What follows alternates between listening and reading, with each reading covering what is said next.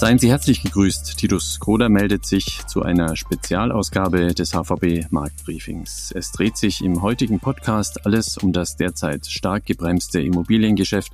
Und zwar fühlen wir einerseits der allgemeinen Branchenkonjunktur und dem Entwicklergeschäft den aber auch dem Häuslebauermarkt für private Haus- und Wohnungsbesitzer. Im letzten Podcast hatten wir über geopolitische Risiken gesprochen und den Fall China unter die Lupe genommen. Die inzwischen stattfindenden Ereignisse im Nahen Osten zeigen, wie schnell sich die geopolitische Großwetterlage ändern kann. Insofern wollen wir auch heute darauf Bezug nehmen. Zunächst aber wieder zum Immobilienmarkt. Gibt es nach den seit der Zinswende ja recht stillen Monaten am Markt wieder Licht am Ende des Tunnels, überwiegen vielleicht schon wieder die Optimisten. Darauf antwortet uns ein ausgewiesener Experte auf diesem Gebiet, nämlich Christian Federspieler, der Leiter Commercial Real Estate der HVB. Hallo Christian, schön, dass du heute wieder dabei bist. Ja, hallo Titus, freut mich dabei zu sein. Die Immobilienbranche ist ja hierzulande auch ein wichtiger Gradmesser der Konjunktur und so wird uns auch Andreas Rees als Chefvolkswirt Deutschland seine Sicht auf den Markt schildern. Hallo Andreas. Hallo Titus, hallo Christian. Und der dritte in der Runde ist Philipp Gistakis, der die aktuelle Sicht des Kapitalmarkts auf das Thema kommentieren wird. Auch an dich herzlich willkommen. Hallo Titus, hallo Andreas, hallo Christian. Bevor wir einsteigen, eine kurze Einschätzung von dir, Philipp, als Chief Investment Officer. Wir hatten im letzten Podcast ja Geopolitik zum Hauptthema erklärt und hatten unter anderem das China-Risiko analysiert. Nun ist ein weiteres dazugekommen, der neu aufgeflammte Nahostkonflikt. Wie stecken das die Märkte bisher weg und was kann da noch kommen? Ja, Titus, bisher hat es keine sehr großen Verwerfungen gegeben. Der Kapitalmarkt sieht das als eine weitere Unsicherheitsquelle an und typischerweise reagiert dann der Kapitalmarkt darauf, indem er eine Risikoprämie mit berücksichtigt. Gab ein bisschen Volatilität, natürlich insbesondere im Ölpreis, der hier ein besonderer Transmissionskanal darstellt. Aber im Allgemeinen haben die Märkte jetzt nicht übermäßig dramatisch auf die Ereignisse reagiert. Das Thema Geopolitik wird uns in weiteren Podcast-Folgen sicher noch beschäftigen. Zurück aber zum Hauptthema heute, Immobilienwirtschaft. Vor allem die Zinswende hat ziemlich Sand ins Getriebe des gewerblichen Immobilienmarkts geworfen. Die Expo Real ist gerade zu Ende gegangen, eine der wichtigsten Messen der Branche. Christian, du warst dort, hast mit vielen Profis gesprochen. Wie ist die Stimmung in der Branche? Schon wieder etwas heller oder noch so dunkel wie im vergangenen Jahr? Ja, danke Titus für die Frage. Die, die Expo Real als Europas größte Immobilienmesse mit circa 40.000 Besuchern dieses Jahr hat uns natürlich schon sehr, sehr gute Indikationen für die Lage am Markt gegeben. Wir haben auf der Messe circa 200 Kundengespräche oder mehr geführt. Hier unser Team war all over the place und wir haben hier versucht, jeweils die Stimmung am Markt einzufangen. Natürlich ist es so, dass nach wie vor Inflation, Zinsanstieg sich negativ auf den Immobilienmarkt auswirken. Die Preise, getrieben auch durch die hohen Kosten auf Basis des derzeitigen Mietniveaus, passen nicht zu den Zinsen. Das soll heißen natürlich, dass die Renditen auf die Immobilien, die um die 4% circa liegen in bestimmten Assetklassen, unter den derzeitigen äh, Finanzierungskosten liegen und sich damit natürlich als Investment für institutionelle Anleger als unattraktiv zeigen. Im privaten Bereich sehen wir einen ähnlichen Effekt. Die Zinsbelastung für den Erwerb, zum Beispiel einer Eigentumswohnung, ist stark gestiegen, was natürlich die Kaufneigung der Interessenten derzeit sehr stark beeinflusst. Und somit liegen der institutionelle, also auch der Bauträgermarkt ja, in vielen Teilbereichen derzeit am Boden. Und über diese Situation wurde natürlich auf der Expo intensiv mit der gebotenen Offenheit und sehr lösungsorientiert diskutiert. Das gesamte Fazit war, Survive till 25, also dass sich die Situation auch in 2024 nicht stark verändern wird und tatsächlich erst auf eine Erholung des gesamten Markts in 2025 gesetzt Mhm. Zu einem Ausblick kommen wir noch am Ende des Podcasts. In deinem Team Commercial Real Estate analysiert ihr ja beide Märkte. Einerseits die großen Betreiber und Entwickler für Büroimmobilien, andererseits die für Wohnimmobilien. Welche Unterschiede beobachtet ihr gerade in diesen beiden Segmenten? Ja, richtig. Also das ist in, in der Tat so. Wir beschäftigen uns in der gewerblichen Immobilienfinanzierung auch mit der Finanzierung von großen Wohnungsbestandshaltern und dadurch natürlich auch mit dem Wohnungsmarkt in Gänze neben den klassischen gewerblichen Themen wie eben Büros, Hotels, Logistik. Und wenn man auf die beiden Hauptmärkte Büro und Wohnen blickt, haben gerade auf der Wohnenseite natürlich einen erheblichen Nachfragedruck, insbesondere nach bezahlbarem Wohnen. Während frühere Krisen vor allem auf der Nachfrageseite enorm beeinflusst waren, ist diese Seite derzeit vollständig intakt. Allerdings sind auch hier die Baukosten unter anderem durch stetig steigende bauliche Anforderungen so stark gestiegen, dass die daraus abgeleiteten Wohnungspreise nur in einem ausgeprägten Niedrigzinsumfeld in den letzten vergangenen Jahren bezahlt werden konnten.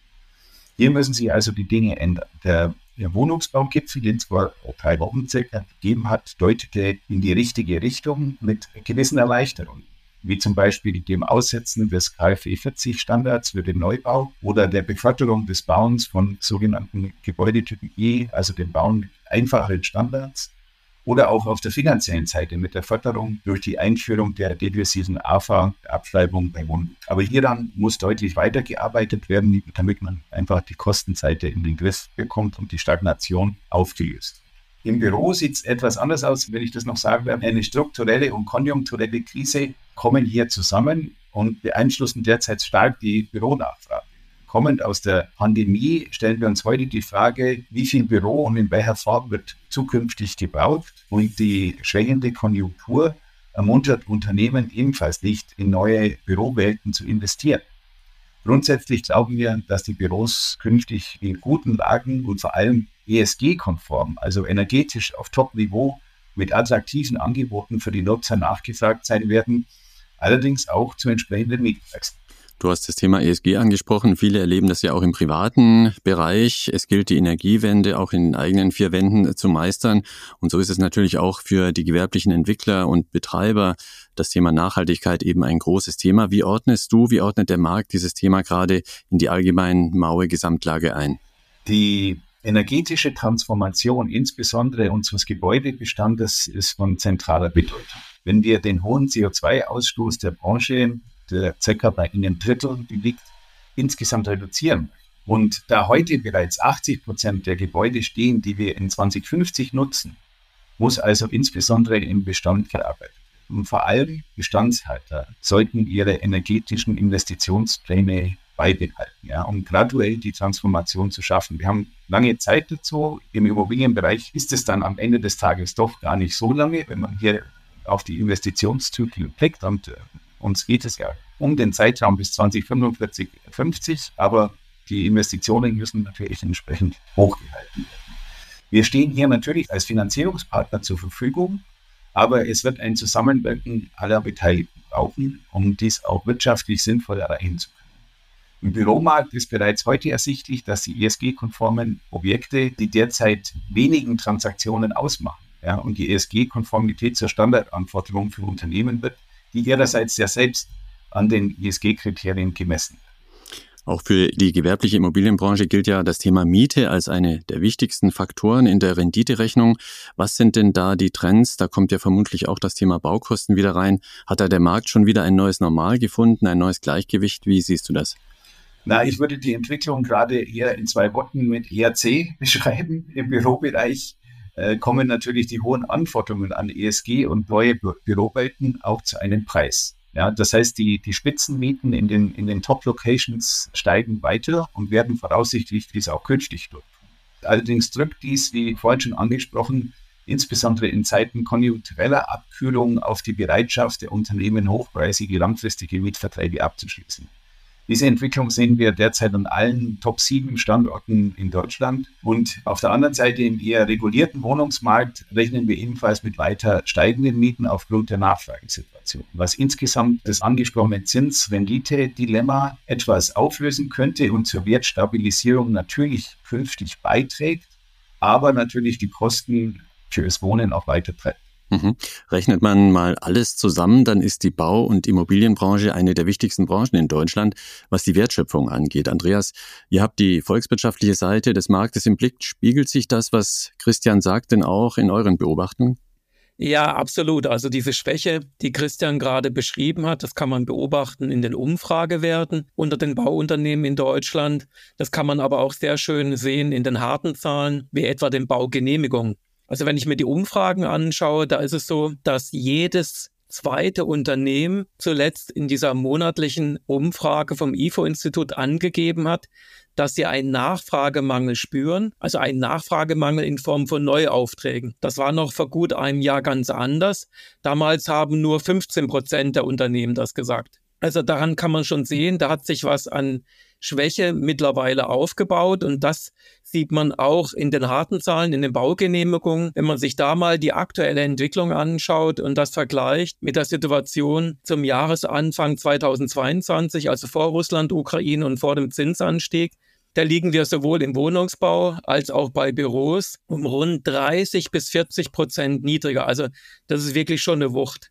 Was jetzt im Moment dem Bauunternehmen und den Handwerkern noch hilft, das sind die hohen Auftragsbestände, also die Aufträge, die in der Vergangenheit eingesammelt worden sind. Die sind immer noch relativ hoch. Wenn man sich die Zahlen anschaut im Wohnungs- und Gewerbebau, da reichen die Auftragspolster so für rund dreieinhalb Monate. Aber die Tendenz ist auch klar, sie geht nämlich zurück zumal wir auch schon eine relativ hohe Stornierungsquote haben von bereits vergebenen Aufträgen. Also aus konjunktureller Sicht, da schaut das Bild für die Bauindustrie im nächsten Jahr wirklich trübe aus. Das heißt aber auch im Umkehrschluss, dass die Zahl der fertiggestellten Häuser und Wohnungen stark rückläufig sein dürften. Im letzten Jahr war es ja so, dass sind etwa knapp 300.000 Wohneinheiten gebaut worden. Und für dieses Jahr, da gehen die Prognosen von rund 250.000 Wohneinheiten aus. Und 2024, da könnten es dann möglicherweise sogar nur noch 200.000 sein. Also wie Christian schon gesagt hat, die Hoffnungen ruhen jetzt auf 2025. Mhm. Errichtungs- und Personalkosten, Vermietungs- und Verschuldungsgrad, das sind alles Kennziffern, die in der Renditerechnung der gewerblichen Immobilienbranche eingehen. Eine der wichtigsten Randbedingungen für das Entwicklergeschäft sind aber doch wohl die Zinsen. Klassische Frage also an den Chefvolkswirt Deutschland, der HVB. Bekommt der Immobilienmarkt von dieser Seite bald wieder Wind unter die Flügel? Wann sinken die Zinsen wieder? Ja, also wir denken mittelfristig, dass wir da schon ein bisschen Aufwind kriegen werden. Also zuerst mal, wo stehen wir? Wir denken, dass wir keine weiteren Zinserhöhungen der EZB sehen werden. Also vermutlich haben wir den Hochpunkt bei den Leitzinsen in der Eurozone erreicht. Die Depositenrate der EZB, die liegt ja im Augenblick bei vier Prozent und der Refinanzierungssatz für die Banken bei viereinhalb Prozent. Und Jetzt am Donnerstag, da haben wir die nächste Ratssitzung der EZB, aber da dürfte es wirklich keine Änderung geben. Also da sollte es eine ereignisarme Ratssitzung geben. Die Inflationsraten, die steigen von der Tendenz her weniger stark an in den letzten Monaten. Und dieser Trend, der dürfte sich auf Sicht dann fortsetzen, gerade so die nächsten sechs bis zwölf Monate. Das heißt, die EZB, die beobachtet das jetzt im Augenblick, sie fährt auf Sicht, also erstmal unverändert hohe Leitzinsen, wie bereits gesagt. Die EZB möchte eben sehen, dass diese Entschleunigung bei der Inflation dann auch tatsächlich eintritt. Aber wenn man sich jetzt mal überlegt, wie geht es weiter im nächsten Jahr, ich glaube schon, da werden dann Zinssenkungen wirklich ein Thema werden weil der Inflationsdruck eben immer weiter nachlässt.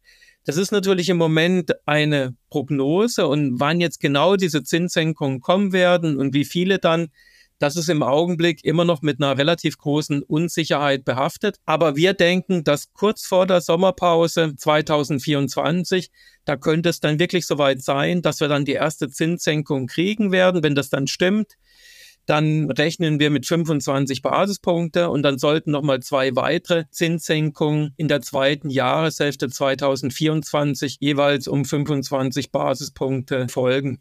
Vielleicht nochmal ein ganz kurzes Wort zum Ölpreis und den möglichen Risikoszenarien, weil das eben auch wichtig ist für die EZB.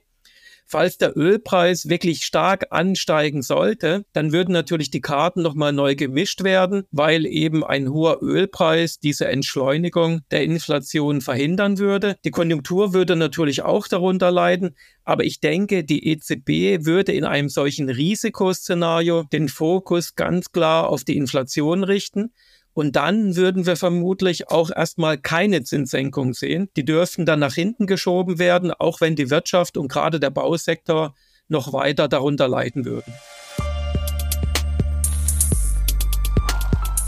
Drehen wir das äh, Thema Immobilienwirtschaft auch noch auf den Kapitalmarkt. Philipp, die großen Wohnungsunternehmen, die großen gewerblichen Entwickler, wo stehen die gerade bei der Bewertung? An der Börse wird ja bekanntlich die Zukunft gehandelt. Wann sieht man an den Märkten die Immobilienbranche wieder in Schwung kommen? Lässt sich da schon was absehen? Ja, du hast vollkommen recht. Der Real Estate Sektor ist am europäischen Aktienmarkt der große Verlierer in den vergangenen ein, dreiviertel Jahren gewesen. Wenn man sich mal die Entwicklung seit Ende 2021 anschaut, und ich nehme Jahresultimo 2021, weil das mehr oder weniger auf den Tag genau der Hochpunkt in den europäischen Aktienindizes war, also das jüngste Allzeithoch, dann hat der europäische Real Estate Sektor fast 50 Prozent Kursverlust auszuweisen. Und wenn man die nächstfolgenden schwächsten Branchen auf diesem Kurszettel sich anschaut, dann sind das Branchen wie zum Beispiel der Einzelhandel, aber auch Technologie und Finanzdienstleister, die liegen da nur kumuliert über die ein, dreiviertel Jahre bei minus 20 Prozent, also fast minus 50 gegenüber minus 20 Prozent die danach folgenden Ränge. Da sieht man schon, dass der Abschlag tatsächlich dramatisch war und die Kursverluste bei dem Immobiliensektor am Aktienmarkt, die waren nicht nur im vergangenen Jahr, sondern die setzten sich auch in diesem Jahr fort. Dieses Jahr weist der Sektor einen Verlust nochmal von minus 12 Prozent auf, ist damit der zweitschwächste Sektor. Der schwächste ist Basic Resources, also Rohstoffe mit ungefähr minus 15 Prozent. Am aktuellen Rand bewegen sich die Kurse im Durchschnitt von der europäischen Real Estate Branche eher seitwärts. Die Renditen sind ja noch mal ein bisschen gestiegen und der Zusammenhang kommt natürlich, also zwischen Renditen und Kursen einerseits von der Finanzierungsseite, also von der Leistbarkeit der Immobilienkäufer, aber andererseits natürlich auch, dass in der Immobilienbranche zum Teil Geschäftsmodelle sind, die eine relativ gut prognostizierbaren Ergebnisüberschüsse oder Gewinnüberschüsse, Gewinne erzielen lassen. Und dann bewerten die Kapitalmärkte solche Geschäftsmodelle ganz gerne mit der sogenannten Discounted Cashflow Methode, indem man eben die zukünftigen Überschüsse sozusagen projiziert und dann den Barwert dieser Überschüsse durch ein Abzinsen mit risikofreien Zinsen oder möglicherweise auch mit Risikofaktor behafteten Zinsfaktoren abzinst und da kommt dann eben eine Zinssensitivität rein. Und was auch noch wichtig ist, und damit möchte ich auf die Frage schließen, die Real Estate Branche auch am Kapitalmarkt, die ist schon divers. Also da sind nicht nur die vom Christian bereits angesprochenen Wohnbestandshalter drinnen, die sind relativ groß, aber es gibt natürlich auch Gewerbebestandshalter, aber auch zum Beispiel Property Manager oder Dienstleistungsfirmen in dem Bereich drinnen, also zum Beispiel Maklerfirmen oder Dienstleistungsfirmen, die Immobilienpreisindizes zur Verfügung stellen etc. Also nicht alle Firmen an diesem Markt sind gleichermaßen gebeutelt. Natürlich gerade die Bestandshalter von Wohnimmobilien zählen schon mit zu den größeren Verlierern in diesem Bereich. Mhm. Aber dennoch, wie seid ihr gerade bei der HVB in diesen Werten investiert und wie habt ihr euer Portfolio denn ganz generell derzeit ausgerichtet, auch angesichts der neuen geopolitischen Risiken? Ja, also das Exposure, also das von uns investierte Volumen im Real Estate-Bereich ist sehr begrenzt, wenn wir mal auf die sogenannte 50-50-Strategie schauen, also wo die Hälfte des Volumens in Aktien investiert sind. Da haben wir da deutlich weniger als 0,5 Prozent in Immobilienaktien investiert. Allerdings muss man dazu sagen, wir sind da schon länger investiert. Also das heißt, unser Portfolio hat diesen Drawdown, diesen Rückschlag tatsächlich mitgenommen. Warum halten wir derzeit daran fest? Diese Aktien von Wohnimmobilienunternehmen, die handeln derzeit so im Schnitt mit einem Abschlag von etwa 50 Prozent zum sogenannten Net Tangible Asset Wert. Net Tangible Asset bedeutet auf Deutsch sowas wie Netto-Sachanlagen. Das ist also im Prinzip eine Bilanzgröße, die den Verkehrswert der Immobilien bereinigt um etwaige Fremdfinanzierungen und anderer Größen ausrechnet. Und ein Abschlag von 50 Prozent ist da schon sehr, sehr deutlich. Und Dazu kommt natürlich, dass durch die geringe Bautätigkeit die Preise von Bestandsimmobilien, die sich eben auf diesen Net Tangible Asset Wert entsprechend auswirken, natürlich stabilisiert werden. Also wir sehen im Moment gerade keinen Handlungsbedarf da irgendwie weiter abzubauen, sondern wir gucken uns das im Moment an. Bezüglich des zweiten Teils, wie wir entsprechend auf diese geostrategische, geopolitische Krise, wie du sie genannt hast, reagieren, Da muss man so sehen, das ist ein exogener Schock für die Kapitalmärkte. Das ist im Prinzip eine weitere Komponente. Man unterscheidet ja im Großen und Ganzen drei wesentliche Komponenten, die preisrelevant sind, nämlich einmal sozusagen zyklische Komponenten, wie geht's im Wirtschaftszyklus weiter, dann strukturelle Komponenten, wie sieht's in der Wettbewerbsfähigkeit einer Volkswirtschaft oder einer Branche, eines Unternehmens aus. Und dann gibt es natürlich so exogene Schocks und der gehört damit dazu. Im Moment sieht es für uns danach aus, als wäre die Auswirkung dieses exogenen Schocks relativ begrenzt, solange es sich um einen lokal begrenzten Konflikt handelt und nicht weitere Kreise zieht, zum Beispiel, dass andere Länder mit in diesen Konflikt eingreifen. So glauben wir, werden die Märkte mit dem Einpreisen einer allgemeinen Risikoprämie reagieren darauf. Wenn natürlich das weitere Kreise zieht und der Ölpreis dramatisch ansteigen sollte, zum Beispiel, dann könnte sich das ändern, ist aber ein Risikoszenario nicht unser Basisszenario. Und deswegen in unserem Basisszenario sind wir jetzt auf der Aktienseite erstmal ein bisschen vorsichtiger. Wir hatten eigentlich vor, unser Aktien Exposure, ein Aktienvolumen von neutral ein bisschen nach oben zu fahren, ein bisschen auszuweiten. Das machen die jetzt erstmal nicht. Wir wollten aber gleichzeitig mit dem Ausbau unseres Aktienvolumens auch die Duration von unseren Anleihen verlängern und das werden wir jetzt tun, weil wenn es zu dem Materialisierung des Risikoszenarios kommt, dann könnten wir uns gut vorstellen, dass aufgrund der konjunkturellen Auswirkungen von einem zum Beispiel massiv steigenden Ölpreis, was dann möglicherweise eine Rezession nach sich ziehen könnte, dann die Renditen fallen würden. Und das heißt, wir reagieren auf diese Situation, dass wir erst einmal das Ausweiten des Aktienexposures ein bisschen hinten anstellen, aber die zweite Komponente, das Ausfahren, des Verlängerns des Rentenportfolios, dass wir das dann tatsächlich auch durchziehen. Christian, abschließend nochmal dich gefragt. Ich habe einen Kommentar gelesen über die Expo Real. Da hieß es, letztes Jahr war die Stimmung besser als die tatsächliche Lage am Markt und dieses Jahr war die Lage besser als die Stimmung. Vorsichtiger Optimismus also, nett ausgedrückt.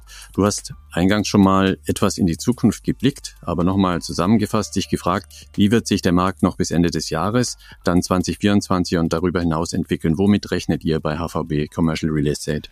Ja, ich glaube, das ist genau richtig, was du gesagt hast. Letztes Jahr war tatsächlich die Stimmung besser als die Lage. Dieses Jahr war der Slogan, wie vorhin schon erwähnt, Survive to 25, wie vom Andreas auch angesprochen. Wir denken, dass sich einfach der Zinszyklus erstmal beruhigt hat und etwas mehr Planbarkeit schafft, bevor gegebenenfalls Mitte Ende 2024 wieder leichte Zinssenkungen folgen könnten und den Markt bewegen. Die Märkte reflektieren derzeit bereits reduzierte Bewertungsniveaus, die aufgrund der hohen Kosten herausfordernd sind, ja, ganz klar. Aber im Zusammenspiel mit den hohen Mietniveaus sollten die Renditeerwartungen in Zukunft wieder erfüllt werden können. Was alles in allem wieder zu einer Belebung der Transaktionsmärkte auf adjustiertem Niveau führen wird und damit auch wieder das Finanzierungsgeschäft belebt wird.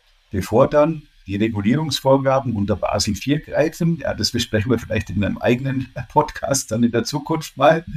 Und last but not least stehen wir natürlich selbstverständlich für unsere Kunden für Finanzierungsgespräche jederzeit zur Verfügung. Die energetische Transformation muss vorangetrieben werden und braucht Finanzierung, sowohl für den Neubau als auch für die Bestandsertüchtigung. Und zudem gibt es eben großen Refinanzierungsbedarf in den Immobilienbeständen von den Bestandshaltern durch das einfach gegebene Auslaufen von bestehenden Finanzierungen und die müssen auch nach vorne gebracht werden und weiter in die Zukunft verlängert werden, denen wir natürlich ebenfalls gerne nachkommen und freuen uns sehr, natürlich, wenn wir im, dann im Rahmen der Betrachtung einer objektgebundenen Finanzierung mit unseren Kundinnen und Kunden einen gemeinsamen Blick auf die Dekarbonisierungsaktivitäten des Unternehmens werfen können, um diese dann in unsere Entscheidungen ebenfalls mit einfließen lassen zu können. Das war das Marktbriefing Spezial über die Lage und Aussichten am Immobilienmarkt. Vieles von dem, was für die Profi-Entwickler zählt, darauf achten ja auch die privaten Häuslebauer, etwa was die Entwicklung von Baukosten, Zinsen oder Mietniveaus angeht. Wir hoffen, wir konnten Ihnen ein paar spannende Einblicke in unser Thema geben. Der Dank gilt dem HVB-Expertentrio Christian Federspieler, Andreas Rees und Philipp Gistakis. Wenn Sie Fragen oder Kommentare zum Thema haben, gerne bei uns melden. Unter markt-briefing.unicredit.de erreichen erreichen Sie unser Podcast-Team.